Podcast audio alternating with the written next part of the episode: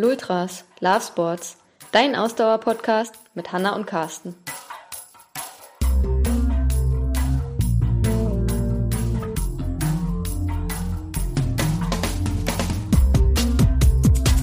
Ich bin nie jemand, der irgendwie so die Asche anbetet.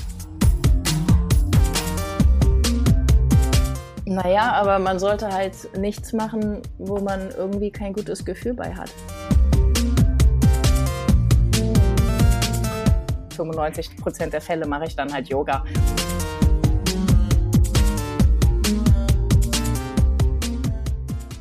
Wir hatten wieder die Ehre, mit einer sehr inspirierenden Gästin quatschen zu dürfen, und zwar Alena Scharfschwert. Alena hat uns erzählt, wie sie mit Yoga zu sich gefunden hat. Bereits in ihrer ersten Yogastunde war ihr klar, dass Yoga ihr Leben nachhaltig verändern würde. Seitdem ist Yoga ein wichtiger Teil in Alenas Leben. Mit ihrem eigenen Yoga-Studio hat sie sich vor einiger Zeit einen kleinen Traum erfüllt. Im Gespräch hat Alena uns so sehr in den Bann gezogen, dass sogar Carsten sich zu einer Yogastunde bei Alena angekündigt hat. Dabei kommt Alena ursprünglich aus dem Sport, den auch ich viele Jahre intensiv betrieben habe, nämlich Tennis. So war es für mich auch total interessant von Alena zu hören, was sie aus dem Tennissport mitgenommen hat für ihre heutige Yoga-Leidenschaft und wo sie neue Wege gehen musste. Also viel Spaß beim Zuhören. Hallo Alena. Hallo ihr beiden. Hi Alena, schön, dass du da bist. Wir wollen gleich wieder ohne große Umschweife anfangen mit einer Eingangsfrage. Und zwar wollte ich dich fragen, ob du weißt, was du mit Stefan Edberg gemeinsam hast. ich würde mal, ich würde mal behaupten, die Liebe zu den Volleys und die Liebe zum Aufschlag. So, das wären die beiden Dinge. Ja, ja. Also das auf jeden Fall. Aber tatsächlich gibt's noch noch etwas, das du mit ihm gemeinsam hast. Und zwar habt ihr am selben Tag Geburtstag. Ja, jetzt fällt es mir auch wieder ein. Aber es ist schön, ja. dass du mich nochmal dran erinnerst. Besser geht es nicht. ich habe nämlich in Vorbereitung auf unser Gespräch ähm, hatte ich so ein bisschen gegoogelt und dann kam ich irgendwie auf so einer Seite, wo die Geburtstage von Tennisspielern aufgelistet waren und da warst du halt in einer Reihe mit Stefan Edberg äh, aufgelistet. Ach, guck Fand mal. Ich ganz witzig. Da hättest du mir direkt mal einen Screenshot machen sollen und rüberschicken. ja? Das kannst, kannst du bestimmt auch noch ergoogeln. Das mache ich hier nach. ja, genau. Warum kommen wir zu dieser Frage? Die ist natürlich nicht wahllos, sondern Tennis hat in deinem Leben mal eine große Rolle gespielt. Ist das richtig? Absolut. Eine der größten Rollen auf jeden Fall. Es hat mich, äh, hat mich sehr viele Jahre ja begleitet, einfach weil ich Tennis als Leistungssport betrieben habe. Nicht so früh angefangen habe wie äh, beispielsweise Steffi Graf, sondern erst mit achteinhalb, aber dann schon über zehn Jahre intensiven Leistungssport betrieben habe. Deswegen wird Tennis immer ein großer Teil meines Lebens bleiben, ja. Spielst du denn heute eigentlich noch Tennis? Ich spiele ähm, ab und an mal Tennis und zwar immer dann, ähm, wenn ich äh, Lust dazu habe. Wenn ich merke, ah, jetzt ist mal wieder Zeit, den Tennisschläger rauszuholen, dann aktiviere ich noch meine alten Kontakte, verabrede mich ganz ungezwungen und spiele ein paar Bälle, aber ganz weit entfernt von Wettkampfsport oder auch Punkte ausspielen. Das machen wir nicht, sondern es ist einfach Spaß an der Freude. Ja, mache ich, aber unregelmäßig. Okay, aber das ist definitiv schon äh, deutlich mehr als das, was ich mache. Weil ich muss mal gerade wieder zurückrechnen. Ich glaube, es sind jetzt.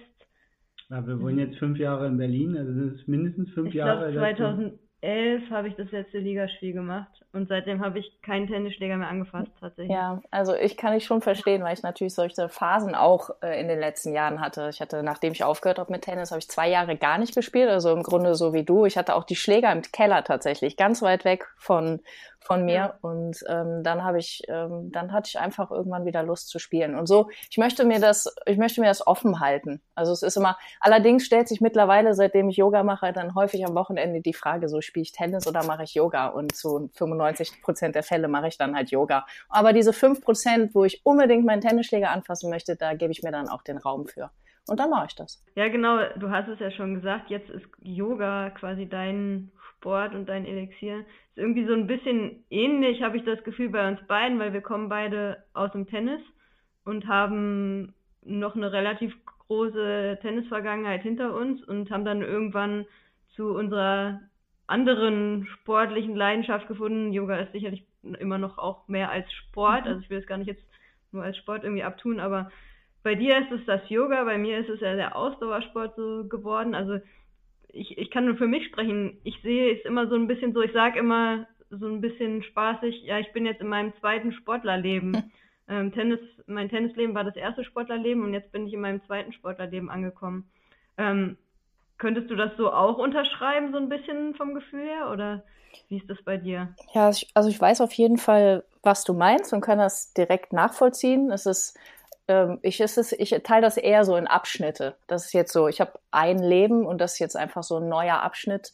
Und du hast es schon richtig gesagt, sonst hätte ich es auch selber noch mal gesagt, dass Yoga natürlich so viel mehr ist als Sport und ähm, das schätze ich einfach. Ne? Es ist eine, es ist eine Lebensphilosophie allgemein oder vielleicht auch äh, ist es für mich eine Lebensphilosophie und ähm, aber es, aber es, wir beide sind, glaube ich, immer noch daran interessiert, nach dieser Tennisphase uns mit Körper und Geist zu beschäftigen. Das machst du ja in deinem ja. Bereich auch und natürlich Yoga äh, macht das auch und daran werde ich immer Interesse haben und ich mache Yoga bestimmt sehr vielleicht mein ganzes Leben lang, aber auch da ich, ich mag immer mehr ich mag Freiheit, ich mag offene Türen. Wenn es irgendwann mal diesen Punkt in meinem Leben gibt, wo ich keine Freude mehr daran habe, zumindest Yoga als Job zu verkaufen sozusagen als Business Case, da mache ich das nicht mehr. Aber aktuell kann ich mir nicht das vorstellen, weil Yoga ist äh, tatsächlich so wie Zähneputzen abends. Das hat, äh, hat so viel Einfluss auf meinen Alltag, auf, auf das Leben, was ich lebe. Und ich bin super dankbar, dass das in mein Leben gekommen ist. Hattest du, als du, hast du mit Yoga schon angefangen, als du noch Tennis gespielt hast? Oder war das wirklich auch wie bei Hannah so ein harter Cut? Ja, das war ein harter Cut. Also leider ist Yoga mir während der Tennisphase nicht begegnet. Würdest du mich jetzt fragen, was ich, was ich mir damals jetzt rückblickend gewünscht hätte in meiner aktiven Tenniszeit, dann wären das zwei Sachen gewesen. Einmal mehr mehr Gespräche oder überhaupt ein, ein, Gesprächspartner für, für Themen, die man nun mal in sich trägt als junger Mensch oder auch junge Frau oder äh, Sportler. Und auf der anderen Seite, dass ich diese Yoga-Möglichkeit damals schon gehabt habe. Ich kann das total begrüßen, dass es heute im Fußball und in anderen Tennis und in anderen Sportarten angekommen ist. Das hätte ich mir gewünscht. Ja, leider aber nein, war es noch nicht da. Magst du da mal ein bisschen näher vielleicht noch drauf eingehen? Also was würdest du sagen, ähm, wie kann Yoga helfen in, in anderen Sportarten, also wie jetzt zum Beispiel Tennis, ähm, Fußball hast du genannt oder auch ganz egal andere Sportarten. Wie kann Yoga da irgendwie helfen, dass man in dem Sport, ähm, ja, ich sag mal, erfolgreicher ist und vielleicht auch irgendwie sich wohler fühlt? Also was würdest du sagen, was, was ist da der Einfluss von Yoga? Ähm, also ich würde es mal unterteilen in so den körperlichen Benefit, den es äh, gibt und halt dann natürlich den, das Mentale, den, den geistigen äh, Punkt. Äh, Yoga ist, ist natürlich ein, äh, eine, ein, Bewe ein ganzheitliches Bewegungstraining sozusagen und ähm, mhm. beinhaltet eben äh, Mobili Mobilitätsübungen, Stretchingübungen, ähm, aber auch Kraftübungen auf der einen Seite. Das heißt, Sportler könnten da zum Beispiel ihre teilweise verkürzten oder weniger geschmeidig gewordenen Muskeln etwas aufdehnen. Aber Yoga ist natürlich auf der anderen Seite auch dieser große mentale, geistige Aspekt, weil sonst wäre es ja nur reines Stretching, das muss man auch sagen. Und ähm, gerade dieses geistige, mentale ist super wichtig, weil Yoga dir Ruhe schenkt, Gelassenheit ähm, schenkt, Zufriedenheit schenkt mit dir und mit dem, was, was dich umgibt. Und ähm, das ist halt wertvoll. Außerdem so diese innere, wir sprechen immer alle von der Balance oder wir wollen in der Mitte sein. Das ist, was Yoga dir schenken kann. Deine innere Balance, ja, und dieses Fokussieren auf etwas. Und das, das ist super wertvoll. Ist das was, was im Yoga eher von außen an dich herangetragen wird? Äh, oder ist das was, was man sich auch selber erarbeiten muss im Yoga? Ähm, sowohl als auch. Also wenn du natürlich Yoga in einer Gruppe besuchst, ich sage immer so locker zu meinen Schülern, ja, ich bin zufälligerweise auch da als Yogalehrer. Ja, also es gibt natürlich einen Menschen, der das ähm, meistens anleitet und Hilfestellungen gibt, verbal oder auch taktil, in jeglicher Hinsicht sozusagen. Aber letztlich bist du, wenn du deine Yogamatte ausrollst als Praktizierender, mit dir alleine auf der Yogamatte. Ja? Da gibt's, mhm. da gibt's nur dich und das ist nur die, die Luxuszeit mit dir selber. Das ist nicht immer einfach, aber das ist eben äh, dieser Punkt, den ich eben schon als so wertvoll hervorgehoben habe, weil die Yogamatte, ähm, wir sagen häufig im Yoga, dass die Yogamatte so der Spiegel für dich selber ist, der Spiegel deiner Seele ist. Ja, und ähm, deswegen sowohl als auch. Da muss ich jetzt gleich dran denken. Also wenn ich das jetzt wieder auf, auf unseren Sport irgendwie übertrage, meinst du, das ist auch ein ähnliches oder einen ähnlichen inneren Zustand, den man vielleicht auch mit Laufen zum Beispiel erreichen kann? Wenn man sagt, man läuft alleine vielleicht durch die Natur. Ähm, das, was ja vielleicht auch der eine oder andere als Flow beim Laufen bezeichnen würde. Ist das für dich ein ähnlicher Zustand, weil du bist ja, du läufst ja auch gerne, mhm. weißt sicherlich, wovon ich spreche, oder ist das, ist das was anderes? Also es ist, äh, du hast recht, ich laufe auch gerne und immer noch, nicht, nicht so lange Strecken wie ihr, sondern ganz, ganz kleine im Vergleich dazu. Aber ich möchte Laufen auch nicht missen, weil ich, äh, weil ich im Laufen ähm, einfach mal meinen Gedanken freien Lauf lassen kann. Und zwar auch ohne Fokus. Ja, ich so, so im Grunde mal den Kopf durchlüften kann, mal laut Musik anmachen kann, mich auspowern kann. Ähm, und du hast recht, da kann man auch in, in diese Euphorie kommen und auch dieses äh, Flow-Gefühl erzeugen. Und im, im Nachhinein hat man auch diese Zufriedenheit. Ja, das kenne ich auch alles, das schätze ich auch, das mag ich mhm. auch. Aber das, was mir die Yogamatte gibt oder die Yoga-Praxis auch, ähm, vom ersten Augenblick an immer noch ähm, geht, geht viel weiter. Also das ist äh, mhm. viel tiefer, viel intensiver. Das ist, als hätte, hätte es beim Laufen ein Stockwerk und beim Yoga würdest du aber fünf Stockwerke sozusagen erreichen. So kann man sich das ein bisschen vorstellen, weil, weil, weil einfach Yoga so viel umfassender noch wirken kann, wenn man jetzt, wenn wir beispielsweise mal über Meditation sprechen oder wenn wir über Atemübungen sprechen ähm, und dann natürlich die körperlichen Übungen und und und. Deswegen ist es ja es ist, hat es sehr, sehr viel zu bieten. Cool, spannend. Also ich überlege gerade, ähm, also ich kenne viele Leute, die Yoga mittlerweile machen und die es nicht mehr missen wollen. Mhm. Ich glaube, gerade in Berlin ist es ja auch so, wir haben ja auch vorhin schon im Vorgespräch drüber gesprochen, äh, in Berlin gibt es ja gefühlt wirklich an jeder Straßenecke ein Yoga-Studio. Ja. Und da ist Yoga, Yoga auch sehr angekommen, glaube ich, so hier im, mhm. in, in, der Berliner Gesellschaft, sage ich mal. Ähm, aber ich treffe auch regelmäßig immer noch die Leute, die, die sagen, ja, Yoga, da kann ich nichts mit anfangen. So dieser, dieser negative Stereotyp, den es von Yoga gibt, dass irgendwie gesagt wird, ja, das ist irgendwie nur so ein spiritueller Kram, damit kann ich nichts anfangen. Mhm. Was würdest du solchen Menschen sagen, um ihnen, um, um sie vom Gegenteil zu überzeugen? Äh, jemanden vom Gegenteil überzeugen mache ich nicht tatsächlich, denn ich, äh, das mag ich nicht gerne, sondern es kann auch tatsächlich sein, dass es Menschen gibt, die wo Yoga einfach nicht das richtige Werkzeug ist. Ja, und da ist es mhm. vielleicht einfach Tai Chi oder die äh, oder die progressive Muskelentspannung oder das Meditieren zu Hause, was auch immer, ne? Oder auch vielleicht der Schamanismus, keine Ahnung.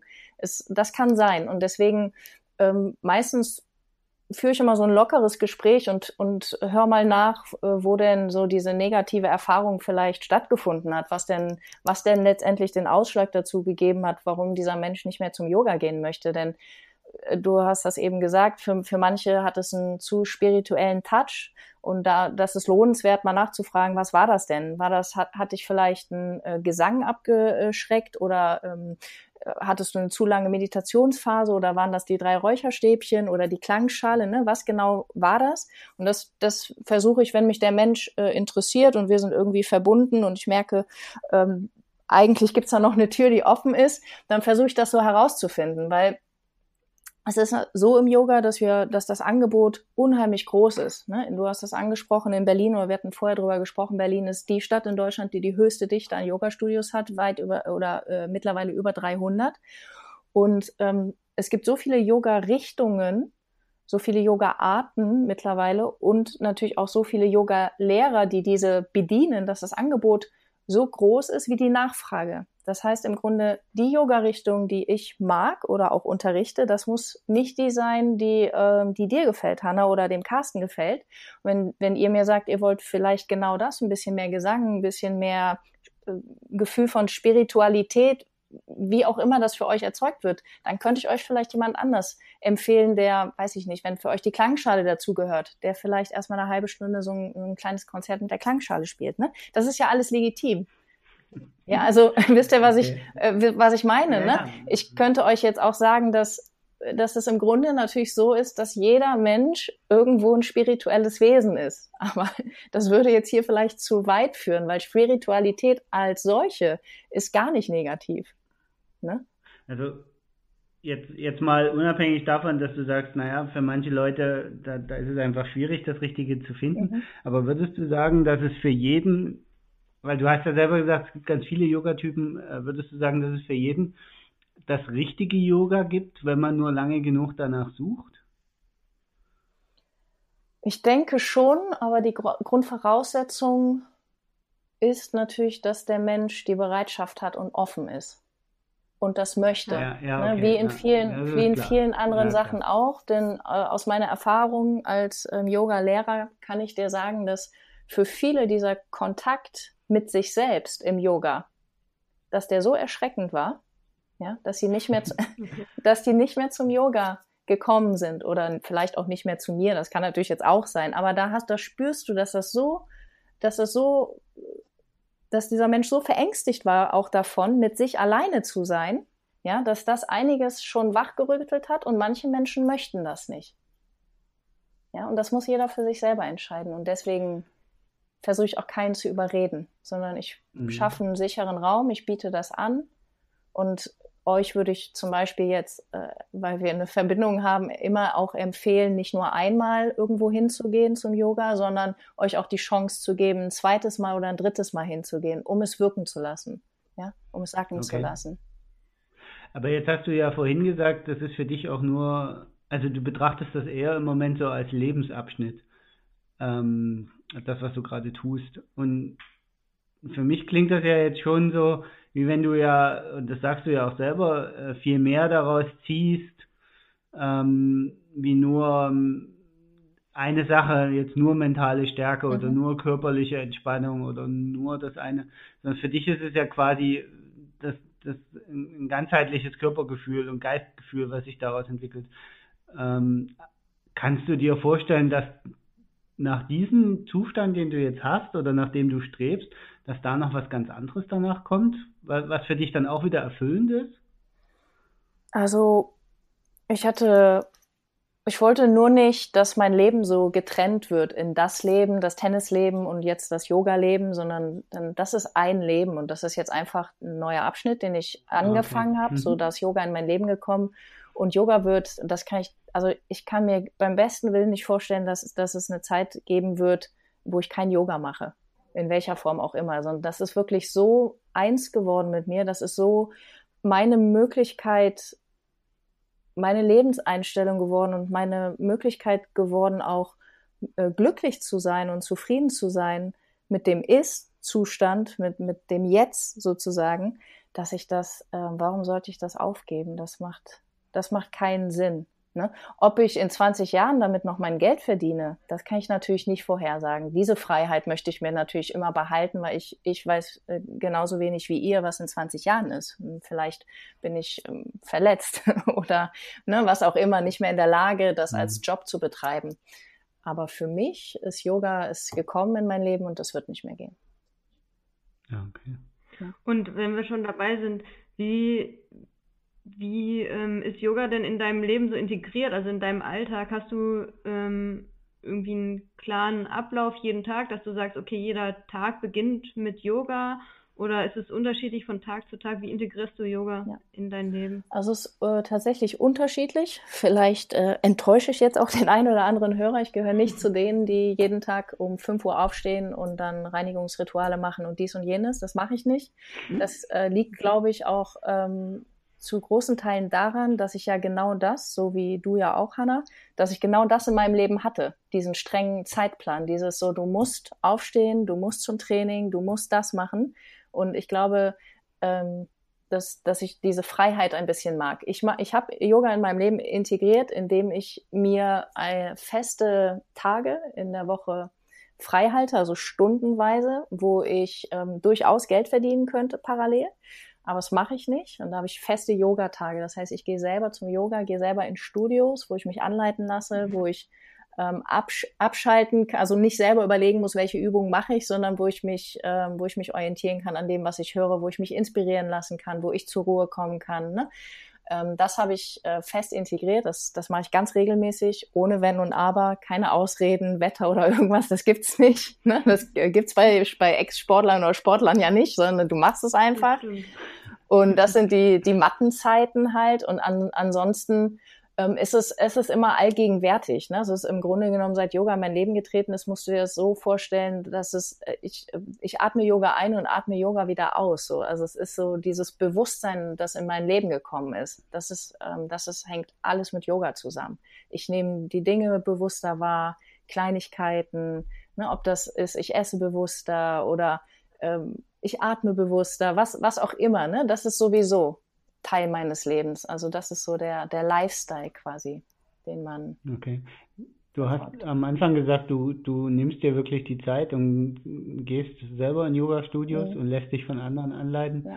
Äh, das ist äh, total interessant, weil wir hatten letzte ja. Woche einen, einen Blogpost bei uns, wo es darum ging, warum äh, wir zum Beispiel jetzt auch beim Ausdauertraining immer wieder uns, uns äh, auf, auf andere Trainer zurückgreifen und als Athleten hin wieder in diese Athletenrolle, in, in unserem Falle Athleten- oder Athletinnenrolle schlüpfen und sagen, so, jetzt, jetzt lassen wir uns auch mal von anderen was zeigen und lassen uns, und das ist der, der, der wichtige Punkt dabei, und lassen uns eben auch darauf ein. Das, das fand ich gerade ganz spannend, dass du das so indirekt auch, auch betont hast, dass du gesagt hast, dann, dann kannst du dich fallen lassen und ja. kannst dich inspirieren lassen. Ja. Was natürlich voraussetzt, dass du dich auf den anderen Yoga-Lehrer auch einlässt. Ja, absolut. Klar, das hat, das hat immer mit, äh, mit Vertrauen zu tun. Aber das schätze ich halt. Ne? Natürlich äh, rolle ich mir auch manchmal noch zusätzlich hier meine Matte aus. Und es muss gar keine äh, großartig konzipierte Stunde sein, die ich dann mache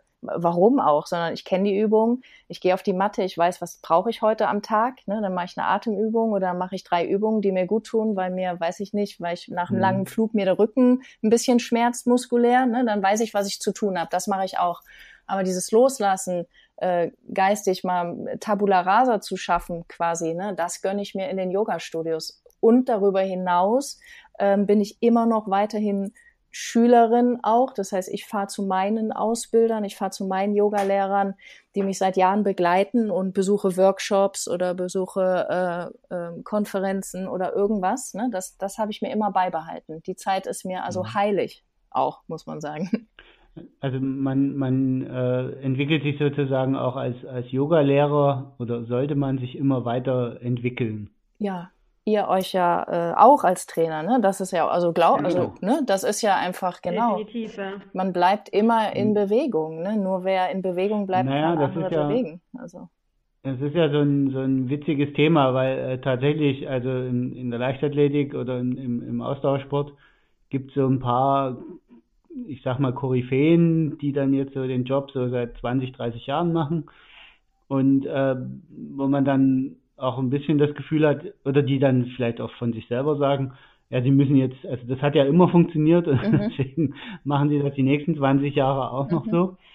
Und es gibt ja durchaus eine ganze äh, Menge an Anhängern, also der, im, im, Ausdauersport ist das durchaus, dass, dass die ihre Anhänger haben, ne? Mhm. Also das, das dann, ähm, deswegen finde ich das total spannend, dass du äh, ähnlich wie wir das ja auch sehen für uns, von dir ausgehst, dass du sagst, also das, das Lernen darf nie enden, weil das ist eine der Grundvoraussetzungen, um diesen Antrieb zu behalten. Ja, absolut. Also das das, so war ich auch persönlich, aber auch schon immer. Also mich interessiert das auch, denn da sonst wird mir langweilig quasi, ne? äh, und ich finde das total wichtig. Du hast halt nie ausgelernt. Du bist eben, du solltest immer auch weiter Schüler bleiben. Und das, es gibt so viel zu entdecken. Natürlich gibt es auch im, im Yoga Richtung oder auch äh, einzelne Yogalehrer, die so wie du es gerade beschrieben hast, bestimmt auch diesen Weg gehen mit ein bisschen mehr Scheuklappen. Ähm, aber ich kenne eigentlich nur in der Yoga-Szene Leute oder meine Yogalehrer, die ähm, ja, die sich auch immer weiterentwickeln. Wir äh, unterrichten alle heute nicht mehr die Stunde, die wir vor sechs Jahren unterrichtet haben. Und das mhm. ist super, auch diesen Mut zu haben, zu sagen, okay, vor sechs Jahren habe ich mein Bestmöglichstes gegeben und im besten Wissen und Gewissen, aber jetzt sechs Jahre weiter beispielsweise gibt es auch neue, weiß ich nicht, biomechanische Kenntnisse oder ähm, angewandte anatomische Kenntnisse. Warum soll ich die denn nicht, ähm, nicht nutzen und nicht, und nicht einflechten und meinen Unterricht dementsprechend auf das nächste Level heben? Ne? Ich bin ähm, mhm. ich bin nie jemand, der irgendwie so die Asche anbetet, sondern ich möchte eher, ja. ne, ich möchte eher das Feuer weitergeben. Ja, wobei, also das ist jetzt vielleicht auch eine, eine, eine persönliche Erfahrung, die, die ich da jetzt äh, für mich, für mich proklamiere. Ähm, wenn du selber diesen Antrieb hast, mhm. hast du irgendwann auch ein Umfeld um dich herum, was mit Leuten befüllt ist, die einen ähnlichen Antrieb haben. Mhm. Also ich weiß nicht, wie es dir geht, aber wenn mir dann ein Coach zum dritten Mal dieselbe Geschichte erzählt, dann empfinde ich das irgendwann als langweilig und dann beschäftige ich mich da nicht mehr lange mit. Ja. Und, und von daher, glaube ich, filtert man seine eigene Filterblase äh, relativ schnell sauber in der Richtung und, und beschäftigt sich dann eigentlich fast nur noch mit Menschen, die äh, sich ähnlich entwickeln wollen in dem Falle, ne? Also die, die wirklich auch permanent diesen, diesen Fluss suchen und die Weiterentwicklung suchen. Was ja da bin ich voll und ganz bei dir und ich glaube, das ist auch Hannas Antrieb ja äh, sehr stark. Äh, was also die, die Welt entwickelt sich weiter, die, unser Wissen wird ja irgendwie schon immer mehr, mhm. egal ja. ob jetzt in Yoga oder in anderen Richtungen. Und äh, ich bin da voll und ganz bei dir, was vor sechs Jahren gemacht wurde. Also natürlich darf man nicht immer gleich alles über Bord werfen. Ähm, man darf durchaus neuen Dingen auch erstmal ähm, äh, kritisch gegenüberstellen äh, sich. Aber im Grunde muss man sich zumindest erstmal angucken, was sich die Leute dabei gedacht haben, wenn sie irgendwas Neues äh, ausdenken und, und das eine oder andere wird man immer für sich mitnehmen können. Ja, also absolut. So sehe so seh ich das halt auch. Ne? Also es ist einfach nur ähm, ja, diese offene Art halt zu haben, zu gucken, was gibt's da noch, dass du hast recht, das zu hinterfragen, auch sich selber zu fragen, macht das Sinn, macht das für mich Sinn, ne? und es auch auszuprobieren und dann vielleicht gegebenenfalls weiter ähm, zu entwickeln. Ich habe nicht alles über Bord geworfen von vor sechs Jahren. Ich will nur sagen, man, man muss immer ein bisschen in Bewegung bleiben. Ne? Also ich kann nicht auch zum Beispiel im Unterricht genau. beim Anleiten äh, nicht seit sechs Jahren die gleichen Worte benutzen. Ne, das, das langweilt die Leute irgendwann. So, du musst vielleicht auch ein bisschen Leben ist halt Veränderung. So, ne? Also, ja. so ist es. Ja, und wir sind ja auch als Coaches immer auch so ein bisschen Entertainer, sag ich. ähm, ja, also die Leute, ich möchte nicht sagen, bezahlen uns dafür, dass wir sie unterhalten, weil das klingt irgendwie schon so. Nee, aber ich glaube, das ist im, im Ausdauersport wie im Yoga ganz genau dasselbe am Ende. Die Leute wollen sich ja wohlfühlen. Ja. Und, und wir sagen auch immer bei uns äh, im, im Ausdauerbereich, ähm, ein Trainer kann noch so viel Wissen haben, ja, theoretisches Wissen, aber wenn der nicht gut mit dem Athleten oder der Athletin umgehen kann und es nicht ein bestimmtes Vertrauensverhältnis sich aufbaut, dann bringt es alles überhaupt nichts. Das ist immer noch die Basis äh, für, für eine gute Zusammenarbeit und ich denke, dass das ist beim Yoga natürlich auch ganz extrem, wie du ja auch schon erzählt hast. Ja derjenige muss sich ja fallen lassen bei dir, ne? Und er muss sich darauf einlassen und muss sich halt auch bei dir wohlfühlen. Absolut. Und das ist am Ende, am Ende immer erstmal das Wichtigste. Natürlich muss, muss man äh, ein Grundwissen haben, aber äh, wenn sich derjenige bei einem nicht wohlfühlt, dann, ähm, dann funktioniert das halt nicht. Ja, dann gebe ich dir absolut recht. Also zum Trainer sein gehört weitaus mehr als nur das Wissen, das man vielleicht angehäuft hat. Ja. Das ist gerade eine schöne Brücke, weil ich habe ähm, mich natürlich auch auf deiner Website mal so ein bisschen rumgetrieben und da waren ja auch relativ viele ähm, Kundenrezensionen ähm, von dir und da habe ich, hab ich mir mal zwei rausgesucht, die ich ganz spannend fand. Ähm, da, und zwar das erste möchte ich mhm. gerne mal zitieren. Da hat jemand gesagt, Alena verfolgt einen zeitgenössischen Yoga-Stil, der alle anspricht. Sie möchte Yoga entmystifizieren und für den westlichen Menschen attraktiv gestalten. Yoga ist für Alena Fortschritt, ist Veränderung und dies transportiert sie in ihrem Unterricht und mit ihrem Yoga-Stil. Also das fand ich total spannend, weil ähm, du damit ja auch so ein bisschen ähm, aussagst oder, oder es sich zeigt, dass du halt eben nicht nur so dieses, sag ich mal, auch wieder Stereotyp klassische Yoga irgendwie betreibst, sondern eben auch immer wieder schaust, irgendwie dich dann neu zu entdecken. Und was ich auch gelesen hatte, war, ich glaube, eine Kundin hatte gesagt, ja, es wäre irgendwie total klasse, wie du ähm, einerseits so ein bisschen das traditionelle Yoga ähm, praktizieren würdest, aber das andererseits auch mit modernen Dingen kombinieren würdest, zum Beispiel auch irgendwie moderne Musik nutzen würdest. Ähm, das fand ich total spannend. Also siehst du dich da als ähm, vielleicht auch jemand, der da in so eine spezielle Richtung geht, also wirklich auch immer versucht, so das Alte mit dem Neuen irgendwie zu verbinden? Oder ähm, genau, wie siehst du das? Ja, das ähm, mache ich, mach ich jetzt nicht bewusst. Und da gibt es auch äh, ganz viele Persönlichkeiten da draußen, die ähm, vermutlich auch so denken oder unterrichten. Das, das bin äh, einfach ich. Das ist so das, was ich eben gesagt hatte, als ich meinte, ne, ich möchte nicht die Asche anbeten. Ne? Also die, die, ja. das, was von den Yoga-Urvätern kommt, das, das hat absolute Berechtigung. Darauf basiert ähm, ja auch unser Wissen. Ne? Aber ähm, eben, wir leben halt im Hier und Jetzt und wir leben eben auch äh, unser westliches Leben. Und da finde ich das wichtig, auch Dinge zu, ähm, ja, zu adaptieren und so, so ein bisschen zu transportieren, dass, dass man möglichst viele Menschen abholt, sage ich mal, ne, oder anspricht. Deswegen, und ich persönlich versuche als Lehrer dabei halt immer so authentisch wie möglich zu sein. Ich mag die Texte, die geschrieben worden sind. Ich meine, ich habe Germanistik studiert und mag auch die alten Texte der deutschen ähm, Dichter, ne? aber ich versuche gucke dann immer im Unterricht, dass ich irgendwo den Bogen bekomme zu, zu etwas, was im Hier und Jetzt ist. Ja, das, also da, so guck, so guck ich, da, so, so mag ich das einfach, weil es gibt so viele Sachen in deinem Alltag oder so viele auch Lieder, Songs, Musik, die inspirieren können oder die irgendwie einen Gedanke, einen Gedanken sehen können. Ähm, ja, dass ich so alles nutzen möchte, was mir zur Verfügung steht. Und das nicht nur eben in der Vergangenheit, sondern auch in der Gegenwart.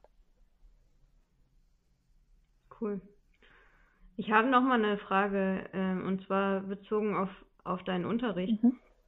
Ich stelle mir das unwahrscheinlich schwierig vor, wenn du da, ich weiß nicht, wie durchschnittlich so die Teilnehmeranzahl in deinen Kursen ist, aber da werden ja sicherlich einige Leute immer sein. Mhm. Wie schaffst du es, die unterschiedlichsten Menschen in deiner Stunde dann zusammenzubringen und jeden auf seine Weise zufriedenzustellen, weil die, wie gesagt, die Menschen, die in deinen Unterricht kommen, die werden ja auch äh, sehr unterschiedlich sein und vielleicht auch unterschiedliche Bedürfnisse haben. Ja, das stimmt. Das ist ähm, tatsächlich so die Kunst des Unterrichtens und das, ähm, das macht mit Sicherheit auch einen guten Yogalehrer aus. Und ich werde aber an dieser Stelle nicht sagen, dass ich ein gut, besonders toller Yogalehrer bin. Das mache ich nicht, sondern ich sage einfach nur, dass ich äh, natürlich immer mein Bestes gebe und mit, mit offenen Augen und, äh, und Ohren da bin. Und ähm, die Menschen äh, können sich immer auf meine hundertprozentige Präsenz verlassen.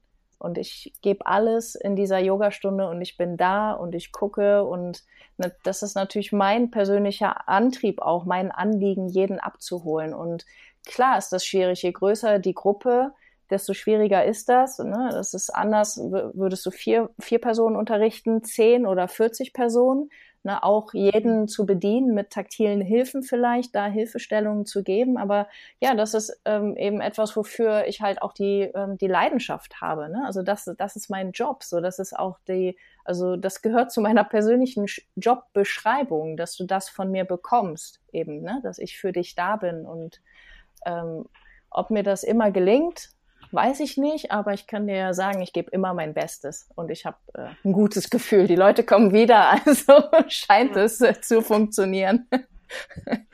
also ich kann das gerade nur bestätigen. Ähm, also es ist bei mir jetzt nicht so, dass ich dem Yoga abgeneigt bin, aber ich finde es total spannend, wie du darüber erzählst. Also ich könnte dir durchaus jetzt auch einfach noch eine ganze Stunde zuhören äh, wie du über Yoga philosophierst, weil ich das total spannend finde. Es ist dann irgendwie zwar für unsere Hörer und Hörerinnen ein bisschen langweilig, wenn immer nur einer so vor sich hin monologisiert.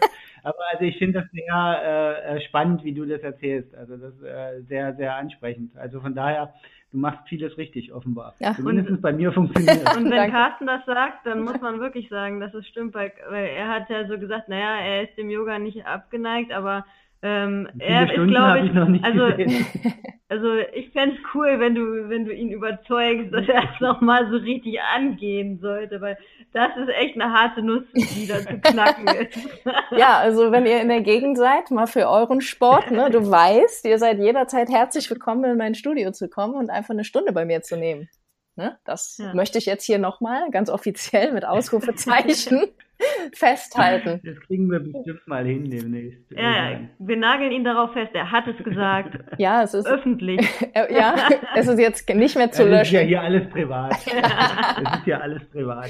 Das ist hier, wir sind ja ganz unter uns. Das ja, hört ja. überhaupt niemand. Nee, also kommt gerne rein. Es ist natürlich so, dass ähm, das Yoga immer noch auch beherrscht wird, sage ich mal. Der Frauenanteil ist sehr groß. Ne? Umso schöner ist es immer, wenn Männer reinkommen. Auch ich habe Männer in meinem Yoga-Studio aber prozentual gesehen sind es natürlich häufig Frauen. Und Männer ist, bei Männern ist es häufig auch immer noch mit so Vorurteilen verbunden, dass Yoga, das ist irgendwie zu weiblich und äh, deswegen ist immer umso schöner, wenn Männer sich auch in ihrer Umgebung, sage ich mal, darüber hinwegsetzen und, und einfach ähm, folgen. Gerade auch Sportler, die diesen großen Benefit ähm, haben könnten. Ähm, siehst du das bei den äh bei den Lehrern genauso? Sind es da auch eher Frauen oder ist es da dann wiederum eher Männer, die als Yoga-Lehrer fungieren? Also erfreulicherweise gibt es ganz viele tolle Yoga-Lehrer. Und ich könnte gar nicht sagen, ob es mehr Frauen oder Männer gibt. Das, das weiß ich nicht. Das habe ich auch noch nie gegoogelt. Aber mein, also mein Hauptausbilder zum Beispiel war ein Yoga-Lehrer, ein ganz bekannter. Und so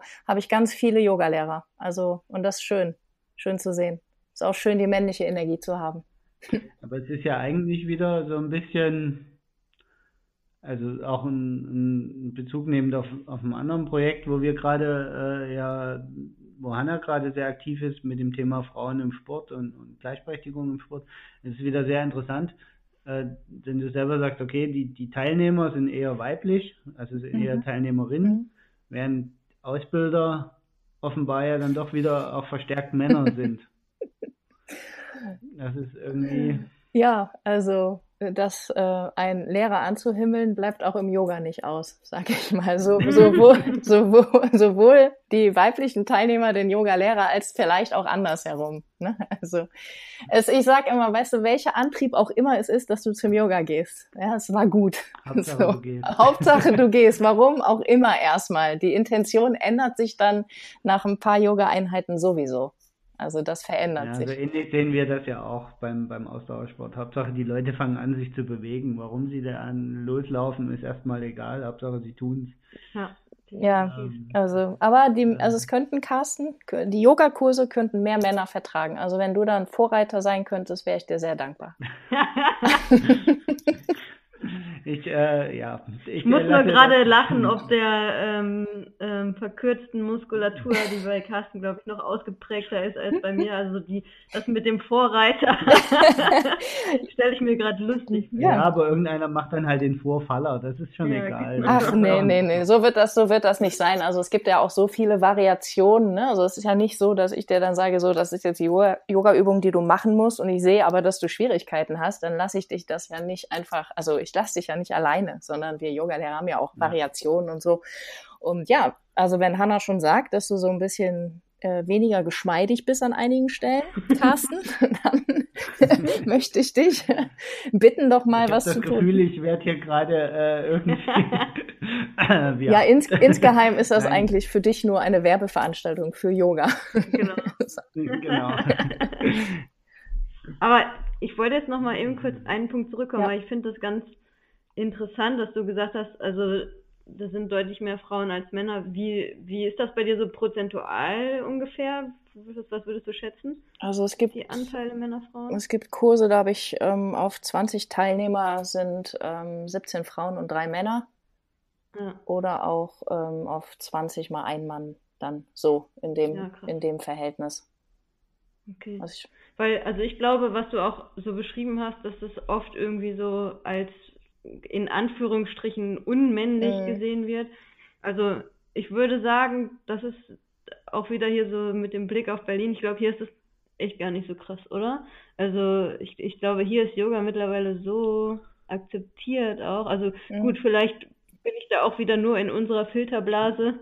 Da wäre ich, da wäre ich jetzt vorsichtig. Ja. Also ich würde jetzt auch sagen, in unserer Sportfilterblase bin ich bei dir.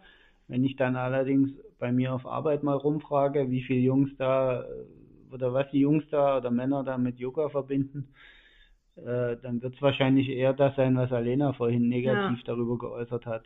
Ähm, ja, also das zumindest das. Ist eigentlich total schade. Ja. Also, ja, es ist ähm, total schade, aber es ist also eben auch das, was ich erzählt habe, das habe ich mir nicht ausgedacht, sondern das ist das, was ich äh, schon mal gehört habe, ne, von Männern, die sich dann mhm. doch ins Yoga-Studio getraut haben.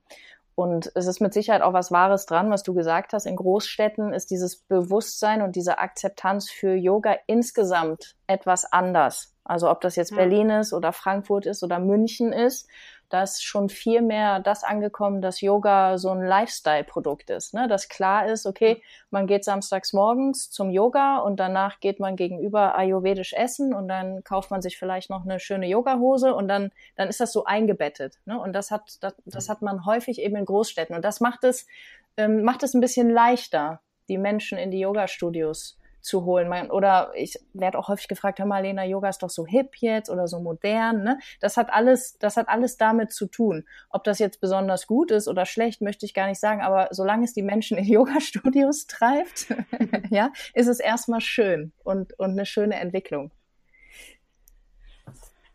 Gibt es eigentlich äh, irgendwie so ein, so ein Gütesiegel für Yogalehrer oder ist es wirklich, muss das jeder für sich selber finden? Ähm, du meinst sowas wie, ob äh, jeder quasi jeder Yogalehrer auch ausbilden kann oder jeder jeder Yoga-Lehrer werden kann, oder? Ja, genau. Also ob, ab wann man sich Yogalehrer sozusagen nennen darf mhm. oder ob ist das irgendwie geschützt? Nee, oder? es ist, ähm, ist kein geschützter ähm, Begriff. Das heißt, dass da ist sehr sehr viel los auf dem Yogamarkt. Ja, tatsächlich auch in den letzten zehn Jahren unheimlich unheimlich großes äh, Business geworden. Und letztendlich gibt es äh, verschiedene Sachen, also von einem Wochenend äh, sage ich jetzt mal, bis zu diesen ähm, Ausbildungen, die eben so 200 Stunden erstmal umfassen und dann vielleicht auf 300 gehen oder auf 500, gibt es äh, gibt es sehr sehr viel. Und letztendlich okay, kannst du. Das ist ja tatsächlich nee. ja, ähnlich wie bei uns. Ähm, auch jetzt im Ausdauersportbereich, da gibt es jetzt auch keine geschützten äh, Sachen auch im Ernährungsberatungsbereich. Also es ist ja auch alles so, ja, okay, der, der Begriff ist nicht geschützt mhm. und es gibt die unterschiedlichsten Arten der Ausbildung. Also auch da, wie du gesagt hast, du kannst irgendwie an einem Tag einen Lauftrainerschein machen. Ja. Du kannst aber auch irgendwie ein, äh, ein, Studium machen, was irgendwie über zwei Jahre geht. Ja. Ähm, ja, also wie hast du denn da dann deinen Weg gefunden? Also ähm, wonach hast du da ähm, vielleicht gefiltert, was für dich die richtige Ausbildung ist? Das finde ich auch mal ganz spannend. Ich habe es ähm, einfach, also menschlich. Ich habe vorher, menschlich. ja, ich mhm. habe äh, vorher, als ich Yoga angefangen habe, äh, war ich so selber ähm, so angefixt davon, ja, dass ich das unbedingt, das, was ich erlebte durch Yoga, wollte ich weitergeben. So ist überhaupt der Wunsch entstanden, Yogalehrer zu werden. Und äh, dann fing ich eben auch schon an, aus Mönchengladbach ähm, rauszugehen und nach Frankfurt zu fahren, da Yoga zu machen, nach München zu fahren. Und so habe ich natürlich viele Yogalehrer kennengelernt und da habe ich dann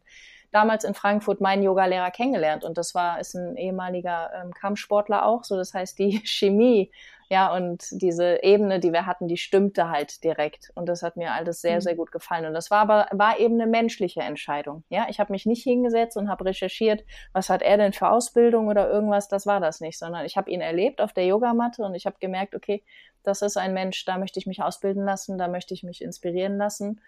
Und äh, so habe ich das immer gehandhabt, bei, bei allen, die ich treffe. Ich bin immer offen halt. Ich habe auch ganz viele Sachen gemacht, die habe ich einmal gemacht und dann nie wieder. Ja, aber da, danach weiß man dann auch zumindest, was, was, äh, was man nicht machen möchte. Ja, also ich gucke immer, mhm. dass ich offen bleibe und möglichst viel auch. Nicht immer in eine Richtung, sondern in, national, international, verschiedene Yoga-Richtungen. Also ich habe auch schon die unterschiedlichsten Dinge gemacht. ja. Also würdest du, würdest du auch sagen, dass man sich so eher seinen Yoga-Lehrer suchen sollte? Ja, es ist schon also, im Yoga sehr persönlich und das, das darf es auch sein, weil die, weil die Beziehung von Yogalehrer zu Schüler sehr, sehr eng ist. Also ähm, auf geistiger Ebene und manchmal auch körperlich durch die taktilen Hilfen. Deswegen würde ich schon sagen, nimm dir Zeit, den, den passenden Lehrer für dich zu finden. Ne, es muss nicht direkt der mhm. erste sein. Und es muss, nur weil das Studio schick ist, ja, aber du merkst, irgendwie passt es nicht menschlich, dann äh, nimm das so an und guck dich nochmal um mit Geduld. Irgendwann wirst du feststellen, ah, okay, da ist der Mensch, da macht es Klick und da bleibe ich eine Zeit. Und vielleicht ist das auch nur eine Zeit und das ist auch okay. Ne? Vielleicht begleitet der Mensch dich eine Zeit und dann brauchst du jemand anders. Alles legitim. Das ist das ist natürlich nicht gerade unser Zeitgeist, den du da gerade beschreibst. Du suche dir über einen längeren Prozess ein, der dich ein Stück des Weges begleitet, ist jetzt nicht unbedingt gerade das, was unser Zeitgeist aktuell darstellt. Ja, leider, ne? Naja, aber man sollte halt nichts machen, wo man irgendwie kein gutes Gefühl bei hat. Ne? Und schon mal gar nicht bei das, Yoga. Das stimmt auch wieder. Das ist, und vielleicht hast du ja auch Glück und es passt von Anfang an. Also ich wollte eigentlich nur sagen, nimm dir Zeit. Es muss ja nicht beim ersten ja. Kontakt äh, super sein. Es kann super sein, warum auch nicht, ne? aber es muss es nicht so. Ja, es ist halt, es ist halt einfach, glaube ich, also wie du es gesagt hast, äh, diese, dieses, ähm, ich, frage mich halt gerade, ob das, wenn, wenn ich such, wenn ich auf der Suche, mhm. also wenn ich sage, ich lasse mich wirklich darauf ein, ja. dann habe ich ja eigentlich schon den ersten großen Schritt getan, weil häufig lassen wir uns ja schon gar nicht auf, auf neue Dinge ein, weil wir gar nicht bereit sind, jemanden so nah an uns ranzulassen oder mhm. Dinge so nah an uns ranzulassen, weil uns natürlich auch gesellschaftlich gelehrt wurde, halt mal lieber Abstand. Gerade, also witzigerweise eigentlich ja gerade in Städten, ne? Also eine Anonymität und eine gewisse nicht sichtbar sein ist ja in Städten viel ausgeprägter. Mhm. Umso spannender finde ich, dass dann ausgerechnet in den Großstädten Yoga eher als Lifestyle ankommt wie auf dem Land. Ja, Gebe ich dir recht? Aber da würde ich gleich mal zwischenhaken. Ähm, glaubst du, es gibt auch viele Leute, die ähm, gerade so in den Großstädten, sage ich mal, die jetzt Yoga wirklich machen, weil, wie du, du hast vorhin schon erwähnt, dass Leute äh, auf dich zukommen und sagen, ja, das ist ja irgendwie jetzt auch gerade hip, das ist jetzt gerade in. Mhm. Also dass es wirklich auch viele Leute gibt, die das eben deshalb machen, weil das irgendwie gerade Lifestyle ist, aber gar nicht so richtig begreifen, worum es geht. Da sind bestimmt äh, einige Leute dabei und ähm, die ja. kommen dann auch mit Sicherheit eine Zeit, ja, aber dann auch bestimmt nicht mehr. So, aber die Leute, die halt mit einer Intention reinkommen, die vielleicht irgendwie ein bisschen mehr Fundament hat, als einfach nur hip zu sein, sage ich jetzt mal, ja.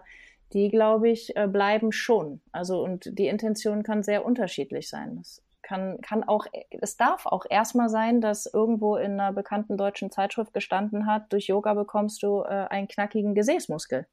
Und die sind deswegen da. Das ist, es ist äh, in Ordnung. Aber ich bin mir ziemlich sicher, wenn dann der knackige Gesäßmuskel da ist, dann bleiben die Leute beim Yoga wegen anderen Sachen, weil sie eben im Subtext, äh, in Anführungsstrichen, gemerkt haben, oh, warte mal, irgendwie bin ich ein bisschen glücklicher oder zufriedener. So, woher kommt das denn? Ah, okay, das kommt seitdem ich Yoga mache. Ist ja spannend. Ja, so, ähm, das ist das, ne? Oder viele kommen ja auch und haben Rückenprobleme, ne? Bandscheibenvorfälle, künstliche Hüftgelenke, irgendwas, wo vielleicht der eigene Antrieb da war, was zu ändern, oder der Arzt gesagt hat, so im Let in der letzten Instanz oder vielleicht auch früher, wie wäre es denn mal mit Yoga? Ne? Also so, das meine ich mhm. so an dieser breiten, äh, an dieser Bandbreite von Intention. Hm. Ja, also wir, wir sehen, wir, wir sehen das ja ähnlich, ne? Also wir sind ja auch der Meinung, das haben wir ja vorhin schon gesagt, wichtig ist, dass die Leute erstmal den Zugang zu dem Neuen finden, warum sie zu einem kommen oder warum sie mit etwas beginnen, ist dabei erstmal gar nicht so wichtig. Wichtig ist, dass sie danach dann oder im Laufe dessen entdecken, was alles mit, mit dem Sport, in deinem Falle Yoga, bei uns ist es der Ausdauersport, alles noch für sich entdecken können und dann eben dabei bleiben und happy sind. Absolut. Ne? Und das klar ist, ist es, äh, sehe ich das als meine Aufgabe, die Menschen natürlich da bestmöglichst zu äh, unterstützen und eben auch abzuholen und mitzunehmen und diese Reise, die sie begonnen haben, mit dieser Entscheidung, wie du eben sagtest, die sie getroffen haben, das jetzt zu machen, die, die halt zu begleiten. Ne? Und das ist natürlich, das ist mhm. super. Das ist, das erfüllt mich total als, ähm, als Yogalehrerin. Und ähm, ja, also ja. Und gibt, gibt es für dich so ein, so ein Mindestalter? Also wir, Hanna hatte ja bei dir recherchiert, mhm. ihr bietet ja auch schon so Kinder-Yoga an. Aber sagst du, es gibt so eine Mindestvoraussetzung, die man mitbringen muss, auch vom, Alter her oder von der, von der geistigen Fähigkeit vielleicht eher her, um, um Yoga sinnvoll betreiben zu können? Mhm. Jeder kann Yoga machen. Okay, also, also es ist erstmal unabhängig davon, ich sag mal, welche geistigen Fähigkeiten ich mitbringe. Das, das klingt irgendwie gerade blöd, merke ich, aber es ist gar nicht so, naja, weil ich will, ich, es ist gar nicht auf den Intelligenzquotienten gemünzt mit der geistigen Fähigkeit, sondern eher auf dieses bestimmte Sachen, Zusammenhänge verstehen. Mhm. Das hat jetzt nicht unbedingt, also Nee, alles okay. Jurist halt also auch nicht unbedingt verstehen. nee, ich glaube, ich weiß, was du meinst, aber ich kann wirklich sagen und äh, mit da stehe ich mit allem hinter, dass je, jeder Yoga machen kann. Ne? Also wir haben die Kinder-Yoga-Kurse, die haben wir ja von von vier bis sieben. Das ist die kleinste Gruppe, die wir haben. Die äh, betreue betreue ich auch nicht persönlich, sondern äh, eben jemand anders, der auch als Kinder-Yoga-Lehrer ausgebildet ist, die Lisa bei uns. Und das ist äh, sinnvoll. Das ist schön zu sehen, dass, dass das angenommen wird. Die Kurse sind immer ausgebucht, wenn wir die anbieten.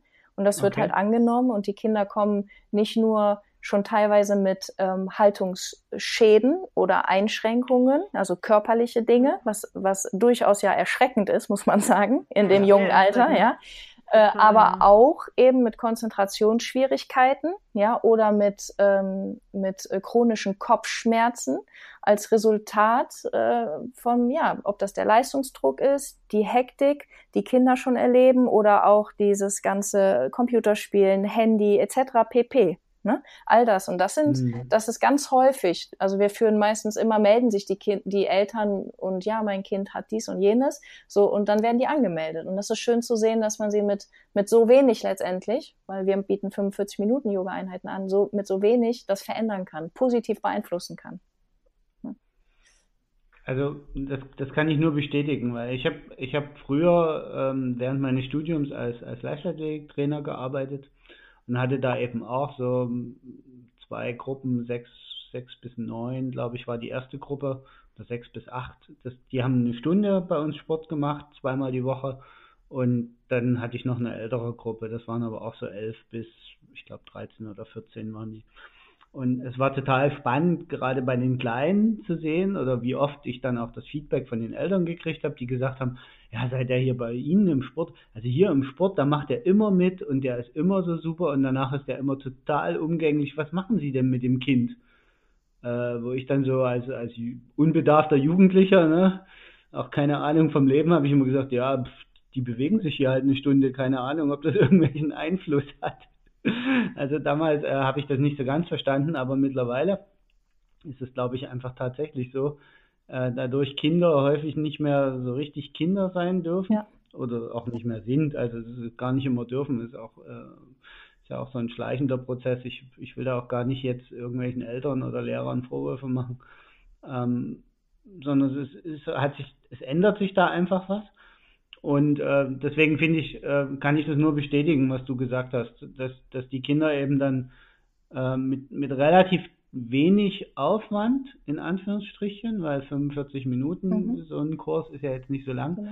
kriegt man relativ viel gerade gerückt.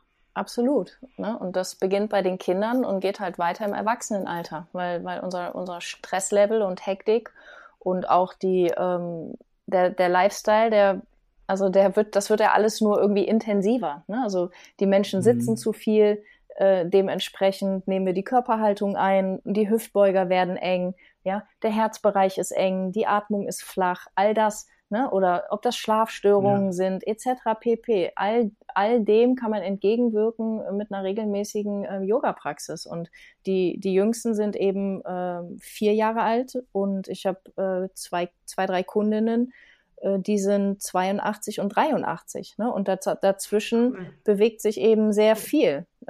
Du hast, vielleicht habt ihr den Film auf meiner Homepage gesehen, wo ich äh, einen ja. Menschen äh, begleiten durfte, der ähm, Wirbel gebrochen hatte. Ja, die Wirbelsäule geschient hatte, den ich da begleiten durfte. Genauso wie ich schon gesagt habe, kommen Menschen mit hüftlichen äh, Gelenken mittlerweile und, und, und. Also es ist wirklich, es ist alles da. Oder ich, ich durfte, ähm, durfte auch mal Menschen mit ähm, geistiger Behinderung ähm, unterrichten. Ich war in Schulen, habe da unterrichtet. Also überall da, wo es gebraucht wird, unterrichte ich auch. Und darüber freue ich mich. Also es ist, ähm, ja, schön. Okay, also das klingt ja jetzt schon eher so nach Passion. Ja, klar. Weniger nach, nach Lehrerin, sondern eher nach Ja, das kann man, Passion. kann man das, kann man das überhaupt trennen, Carsten? Ihr habt doch auch die Passion, Nein, ne? Nicht. So, das ist ja, ja also das, wofür man brennt. Das ja, das Witzige ist ja, dass es bei uns auch so ist, dass wir den Sport halt selber mit großer Leidenschaft machen und eben auch als Trainer dann das Ganze mit großer Leidenschaft machen. Also bei uns auch so. Ich glaube, es ist total schwer zu sagen, dass wir das irgendwie so separieren. Ne? Ja. Ne? Also da irgendwie so einen klaren Cut zu machen. Also, das geht, glaube ich, ja. nicht. Also, oder das kann ich mir gar, also gar nicht vorstellen. Das ist ja, dass man die Leidenschaft in sich trägt, das Feuer halt, die Liebe für das, was man tut, das ist ja irgendwie Grundvoraussetzung. Oder auch, das, das ist zumindest das, was ich wollte, weil ich hatte vorher ja was anderes gemacht, mein Geld anders verdient. Aber da war dann irgendwann die Frage so, ist, ist das eigentlich der, der Job, äh, der dich glücklich macht? Ne? Oder mhm. folgst du jetzt deinem Herzen? Und deswegen ist das, was ich jetzt mache, das muss geprägt sein von meiner Leidenschaft und Liebe. Anders, anders würde ich das nicht weiterführen. ja, also es ist ja bei uns wirklich äh, fast genauso. Also bei Hanna noch stärker wie bei mir, weil bei mir im, im, in der Brust tatsächlich zwei, zwei Herzen schlagen. Also ich mache durchaus meinen Job, den ich im Moment noch hauptberuflich mache, auch sehr gerne. Also ich bin gerne IT-Berater mhm. ähm, und bin gleichzeitig gerne Ausdauercoach. Von daher ist es bei mir so, so ein Abwägen immer mhm. ähm, zwischen diesen beiden Welten, die überhaupt nicht zusammenpassen, kann ich dir sagen. also es ist äh, völlig absurd, äh, dass man äh, in, in, beiden Welten Leidenschaften entwickeln kann. Mhm. Zumindest äh, wird mir das immer so suggeriert, wenn ich mich mit der einen oder anderen Welt unterhalte. Und, aber ich, ich weiß genau, was du meinst mit, mit dieser Leidenschaft, Dinge weitertragen zu wollen. Also dieses Wissen weitergeben zu wollen. Also dieses, auch dieses Gefühl. Ich wollte gerade sagen, nicht nur das Wissen, sondern auch mehr das Gefühl. Ne? Also das, was man irgendwie bei uns jetzt mit, mit dem Ausdauersport, bei dir mit dem Yoga, das, was man halt selbst irgendwie so positiv fühlt und positiv für sich mitnimmt und da rausnimmt, dass das eben auch möglichst viele andere Menschen äh, irgendwie erleben können. Ne? Ja, also glaube ich. Genau, absolut. Das war, das war mein Antrieb und das ist auch immer noch mein Antrieb. Ähm, auch, dass ich einen Beitrag sozusagen leiste, weil, weil ich schon auch glaube, aber darüber müssen wir nicht sprechen heute. Das ufert uns aus, dass man dass, glaube ich, die Welt ein bisschen besser wäre, wenn Menschen sich, egal ob durch Yoga oder durch was anderes, etwas bewusster durch die Welt bewegen würden und wir insgesamt ähm, lieber Mauern einreißen sollten, als welche hochzuziehen und aufeinander zugehen sollten, als uns zu separieren. Ja, aber äh, Oh, jetzt fällt es schwer, noch weiterzumachen. Ja. Das war gerade so das perfekte Schlusswort. Wir wollten aber noch gar nicht aufhören. Ja, dann, dann leg, leg nochmal weiter los. ich habe also ich habe noch ein schönes Zitat von deiner von deiner Website, mhm. was auch eine Kundin äh, von dir getätigt hat und das hat mich auch irgendwie fand ich total spannend, weil ich das auch wieder so am Ende auf unseren Sport so oder auf unsere Philosophie auch als Trainer projizieren kann. Und das ähm, ja möchte ich auch gerne noch mal vorlesen. Und zwar hat hat äh, deine Kundin gesagt in Alenas Unterricht geht es nicht um besser als die anderen sein oder höher, schneller, weiter, sondern darum, dass man neue Dinge probiert oder auch Dinge ausprobiert, die man sich vielleicht nicht zugetraut hätte und ganz bei sich bleibt, ohne Wertung und Vergleiche. Mhm. Diese Erlebnisse konnte ich auch schon in meinem realen Leben für mich nutzen. Ich fühle mich im positiven Sinne gefordert, mich ganz auf meinen Körper zu konzentrieren, mich immer wieder auszurichten und im Hier und Jetzt zu bleiben. Und, und mich vor allem so anzunehmen, wie ich bin. Das fand ich ganz äh, ein tolles Zitat. Und ähm, im ersten Moment denkt man vielleicht, wenn man das hört, ja, wie kann man das irgendwie auf äh, den Ausdauersport auch irgendwie projizieren? Weil, naja, natürlich geht es bei uns irgendwie, bei unseren Athleten und Athletinnen darum, dass sie irgendwie schneller vielleicht werden, dass sie was Bestimmtes erreichen wollen. Ähm, aber andererseits für uns eben auch total wichtig als, als Trainer, dass unsere Sportler und Sportlerinnen eben nicht anfangen, sich immer mit anderen zu vergleichen, sondern immer nur auf sich selbst zu schauen und eben ähm, sich auf sich selbst zu konzentrieren und auf das, was sie selbst leisten können und vielleicht auch mal zurückzuschauen, wo sie denn eigentlich herkommen und was sie jetzt schon alles geschafft haben. Ähm, und das fand ich total schön. Also dieses wirklich, ja, okay, ich konzentriere mich auf mich, ich schalte irgendwie die ganzen anderen Störfaktoren äh, aus und bin ganz bei mir und finde durchs Yoga äh, ganz zu mir. Also das fand ich ähm, ja total schön. Und wie gesagt auch irgendwie, wo ich gleich gedacht habe, ja, das ist halt ein Ansatz, den wir uns halt genauso wünschen. Und ich glaube bei uns in unserem Sport ist es teilweise sehr, sehr schwer, auch den Leuten irgendwie klar zu machen, dass sie halt den Ansatz wählen sollten, auf sich zu schauen und sich nicht immer zu vergleichen, weil das ist ja automatisch in unserer Gesellschaft so, dass irgendwie die Leute sich vergleichen und im, im Ausdauersport ist es halt auch einfach, sich immer mit anderen zu vergleichen. Man schaut auf irgendwelche Zeiten, die man gelaufen ist. Ähm, und das ist natürlich im Yoga ein bisschen, wahrscheinlich ein bisschen einfacher, das irgendwie rüberzubringen, weil du da nicht so diesen direkten Wettkampf hast, wie bei uns im Ausdauersport oder wie vielleicht auch früher im, im Tennis, wo es ja auch sehr extrem ist, wo du immer den direkten Gegner hast. Ähm, genau. Also das, äh, jetzt habe ich lange geredet, aber ich fand halt, ich fand halt diese Aussage irgendwie so schön und musste auch sagen, ja, irgendwie ist das, sehen wir im Endeffekt denselben Ansatz. Nur geschickt Kurve kriegen. Das die Kurve kriegen. Alena noch eine Viertelstunde reden. nee, also äh, ich mag das Zitat halt auch. Da sind sehr viele Wahrheiten einfach drin. Ne? Also als ich aus ja. dem äh, Leistungs- äh, oder du kennst es ja, ihr kennt es genauso. Leistungssport hat, äh, hat eben viel mit, ähm, mit Druck zu tun und auch mit Perfektion. Und ähm, ich fand das ich fand das sehr, sehr angenehm für mein Leben, für mich persönlich, dass ich eben durch Yoga von, von diesem Perfektionsanspruch mich ein bisschen wegbewegen konnte. Ich möchte nicht sagen, dass es ganz weg ist. Das wäre echt gelogen. Ja, es ist so ver mhm. verankert natürlich. Ähm, aber davon konnte ich mich halt ähm, befreien. Also, und man liest halt immer diesen schönen Kalenderspruch, der Weg ist das Ziel. Und genau das trifft halt im Yoga zu. Und genau das. Vermittelt Yoga. Und ja, bleib auf deiner Matte. So, es gibt nichts Uninteressanteres, als zu gucken, was der Nachbar macht. Das hat mit dir überhaupt nichts zu tun. Ob der Nachbar das ja. Bein strecken kann, uninteressant. Und das sagt vor allen Dingen auch, ob du dein Bein strecken kannst. Das sagt erstmal nichts über dich persönlich aus. Ne? Deswegen bleib locker, so relativier die Sachen, atme mal tief ein und aus, ne? easy. So, das habe ich äh, vom, von der ersten Sekunde an geschätzt. Und als ich dann auch äh, meine Yogalehrerin die mich auch ausgebildet hat, kennengelernt hat, die aus dem äh, Tanzsport kommt oder aus dem Ballett. Das, er, das eins der ersten Sachen, die sie, die hat zu mir gesagt, Alena, Yoga ist kein Sport. Und ich habe mir das ja. aufgeschrieben und ich habe hab das immer noch in meinem Buch drin stehen. Und das war so befreiend, Hanna. Yoga ist kein Sport. So, ich ja. muss nichts leisten. Ja, ich muss nicht der ja. Beste sein. Ich muss keinen Handstand können. So, das war ähm, ja befreiend. Schön war das. Schon wieder. Und hier, hier häuft sich jetzt ein gutes äh, Zitat, das man wunderbar als Schlusswort nehmen kann, dem anderen. Äh, wir müssen dann irgendwie einfach gucken, wie wir es geschickt zusammenschneiden. ja. Nein, hier wird nichts geschnitten. Aber ich überlege gerade auch, also mir geistert auch im Kopf rum, wie bei mir so der Bogen auch damals vom Tennis zum, zum Laufen war.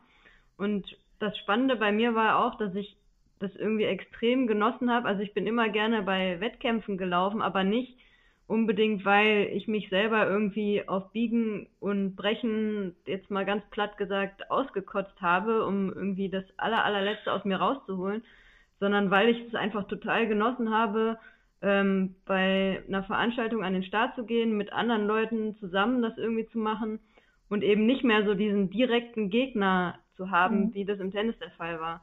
Und äh, wo es eben nicht darauf ankam, irgendwie Erste zu werden, sondern einfach zu sagen, wir stehen jetzt hier gemeinsam an der Startlinie und wir machen das zusammen und jeder kommt irgendwie in seinem Tempo ins Ziel und für jeden ist es halt einfach eine Erfüllung und ein, und ein tolles Gefühl, wenn man irgendwie über die Ziellinie läuft. Ja. Also irgendwie sehe ich das so, kann ich das gerade, glaube ich, auch so ganz gut vergleichen, weil, also meinst du, dass das auch was mit dir gemacht hat? Also ich kann das halt nur immer wieder sagen bei mir, um jetzt mal wieder auf, ähm, auf unsere gemeinsame Tennisvergangenheit, sage ich mal, zu schauen, dass so auch dieses einen direkten Gegner haben, so extrem krass war. Und es war ja ein, ein sehr, sehr starker Druck. Also ich habe erzähle auch den Leuten immer, wenn ich von früher erzähle, sage ich, ja, es war halt bei mir auch immer so eine Hassliebe zu dem Sport, weil einerseits habe ich den Sport geliebt und war, glaube ich, auch ziemlich talentiert, aber andererseits war das halt Wahnsinn. Also immer so dieses, den direkten Gegner haben und dann war das ja auch irgendwie immer so, dass einem eingebläut würde, ja, wenn du jetzt auf dem Tennisplatz stehst, dann musst du, musst du irgendwie den anderen hassen auf der anderen Seite, was ich nie verstanden habe und auch nicht, womit ich gar nicht klargekommen bin. Ähm, meinst du, dass es auch bei dir so ein Extrem war, dass du dann dich so auch so wahnsinnig hast fallen lassen können im Yoga, wo eben das überhaupt nicht mehr der Fall war und eben dieser Druck nicht da war? Also ähm, das, was du mit dem Gegner beschrieben hast, das, das hatte ich, äh, das habe ich nicht so empfunden. Also das war jetzt mhm. nicht ein, eine Schwierigkeit von mir, sondern bei mir war es äh, war es einfach eher so der Leistungsdruck und die Erwartungshaltung, die die man ja. selber an sich hat und die andere von außen haben. Und das war irgendwann ziemlich erdrückend, so dass die Freude zum Sport verloren gegangen ist. Das mit dem Gegner hatte ich nicht so. Nichtsdestotrotz mhm. möchte ich auch heutzutage, wie ich schon am Anfang gesagt habe, keine Punkte mehr ausspielen irgendwie. Das hat aber, das hat dann wiederum mehr mit meiner Erwartungshaltung und der und dem, dem Hang zur Perfektion zu tun, dass ich das nicht möchte. In meinem Leben grundsätzlich möchte ich keine Gegner haben. Also ich schätze das nicht. Ich gehöre nicht zu den Menschen persönlich, die immer jemanden brauchen, um sich abzuarbeiten. Ne? Das schätze ich überhaupt nicht. Ähm, und dann hast du mich noch was gefragt, was ich kurz vergessen habe. da wollte ich auch unbedingt noch was zu sagen. Was war es noch, Hanna? Ähm, muss ich auch überlegen. Hast du schon zugehört? Was hm. war es noch?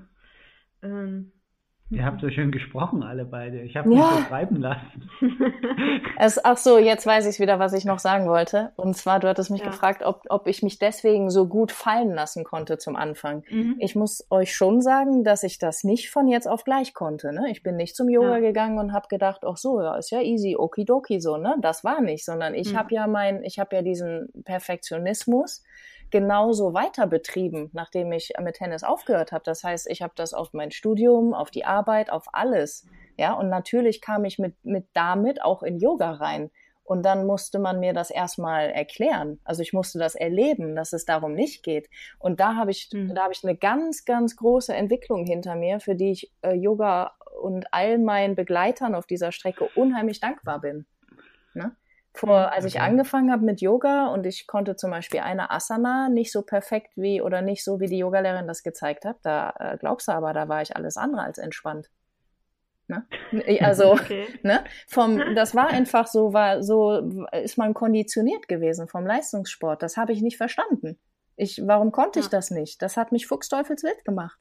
So, und da, das ist schön, dass ich das noch weiß, weil ich weiß, dass ich jetzt, ist es ganz anders. Und das habe ich mir aber erarbeitet. Das war nicht einfach da. Aber ich glaube, das war bei dir, Hanna, ein bisschen anders. Ne? Du konntest einfach, du hast angefangen zu laufen und das war für dich wie umschalten. Das war jetzt, bin ich, stehe ich nicht mehr auf dem Tennisplatz und jetzt, also du, du hast sofort auf der Laufstrecke nicht das Gefühl gehabt, oh, jetzt muss ich den da noch kriegen und jetzt muss ich das und das.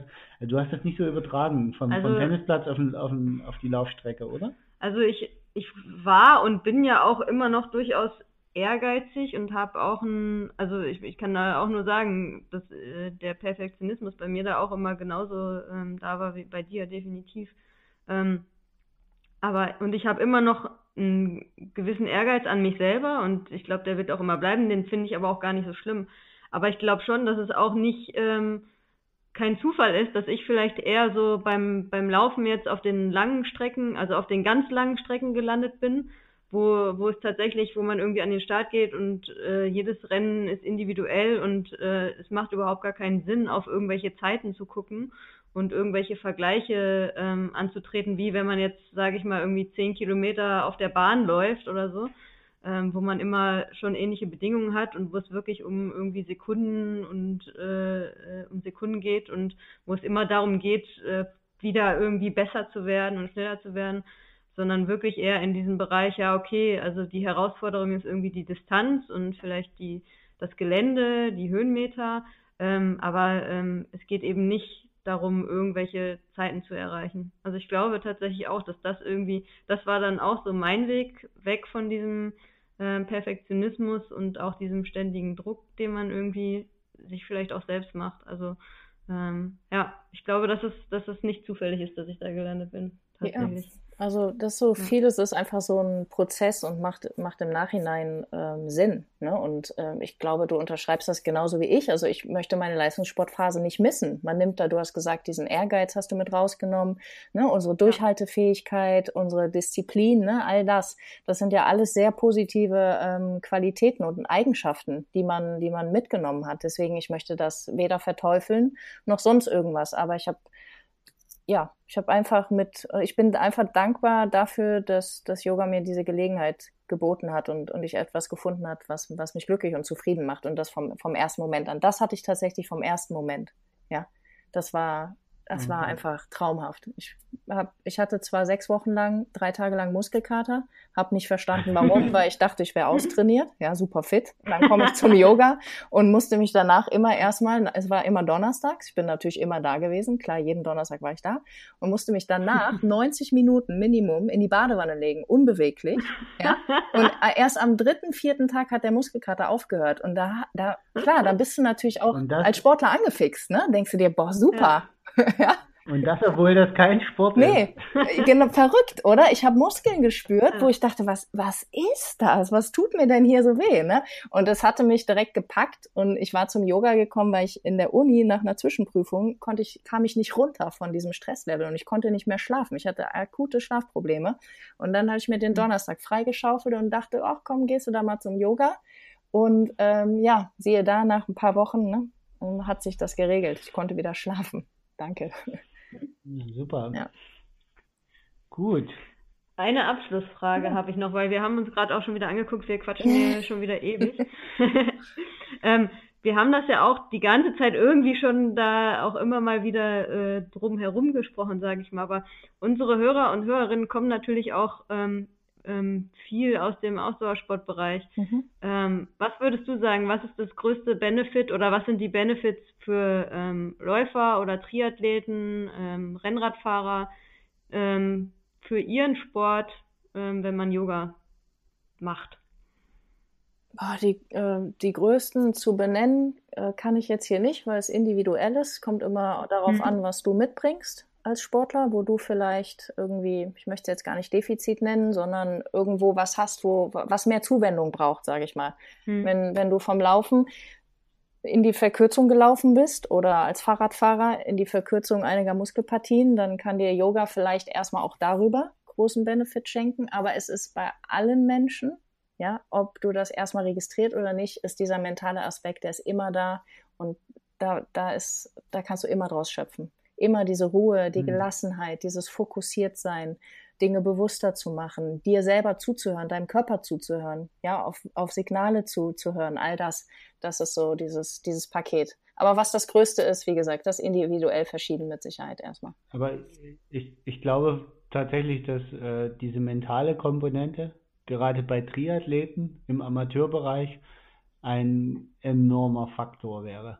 Äh, also Triathlon im Amateurbereich geht grund, also in 90 Prozent der Fälle geht, das in das, von dem ich habe früher nie Sport gemacht, in das totale andere Extrem. Ja.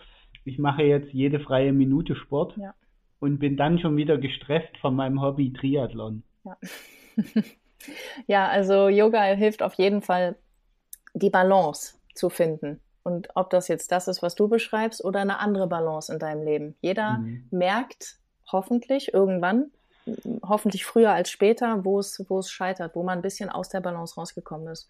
Und da kann Yoga wieder, wieder reinführen. Ich könnte auch ein paar andere Sachen noch aufzählen, aber ich, das mag ich nie so gerne. Ne? Yoga ist gut für mhm. deine Konzentrationsfähigkeit, gut für das, gut für das. Ne? Das ist so, das ist, sollen die Menschen erleben. Bitte. Ja, bitte einmal Yoga machen. Das ist auch genau das, der richtige Punkt, um äh, zu, zum Abschluss zu kommen. Mhm äh, traditionell ist es bei uns so, dass die äh, Gästinnen in dem Falle äh, noch hemmungslos für sich Werbung machen dürfen. also das ist jetzt deine Chance, äh, dein Studio bis unter die Dachkante zu füllen. genau, wo, also wo ist dein Studio, wo trifft man dich, was, Was Genau, bietet wie- dir an? Äh, warum müssen die Leute unbedingt äh, mal bei dir vorbeikommen? Ja, also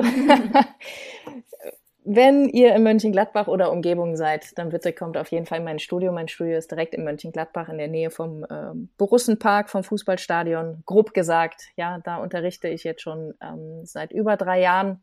Es ist mein Herzblut und ich möchte, ich möchte einfach jeden einladen, einmal vorbeizukommen. Warum ausgerechnet zu mir? Ja, ich möchte nicht sagen, ich bin die Beste. Das mache ich hier nicht. Sondern ich freue mich einfach über jeden, der reinkommt. Und wo findet man mich? Man kann mich ähm, nicht nur in Mönchengladbach finden, sondern man trifft mich eigentlich überall, auch in Deutschland schon mal an, privat, wenn ich unterwegs bin, äh, um selber Workshops zu besuchen und Input ähm, zu bekommen, der dann wieder, später wieder rausgeht, hoffentlich. Und bei Instagram und bei Facebook bin ich eigentlich auch. Da kann man ein bisschen verfolgen, was ich mache. Hoffentlich lesen einige meine Zeitschriftenartikel und wie gesagt, immer gerne reinkommen in mein Yoga-Studio. Aber wenn es ein anderes wird, bin ich auch nicht böse. Wir verlinken auf jeden Fall alle deine Kontaktmöglichkeiten. Genau, Danke, danke. Social Media Auftritt und Website und so weiter. Also könnt ihr alles auch in den Shownotes dann nochmal in Ruhe nachschauen. Genau. Genau. Okay, Dann, dann sagen wir danke, Alena, für deine Zeit. Es war ein tolles Gespräch Danke auch. und ähm, wir müssen das auf jeden Fall dann nochmal irgendwann vertiefen. genau. Ja, gerne auch persönlich, wenn der Carsten auf die Yogamatte kommt in Mönchengladbach. Genau, Das so machen wir. wir das. Gut, Okay. tschüss ihr beiden. Ich erkläre, ich erkläre hiermit offiziell, dass ich bei dir eine Stunde nehme. Super, Ah, wir freu freuen mich. uns, das halten wir fest. Ciao. tschüss ihr beiden, Elena. tschüss.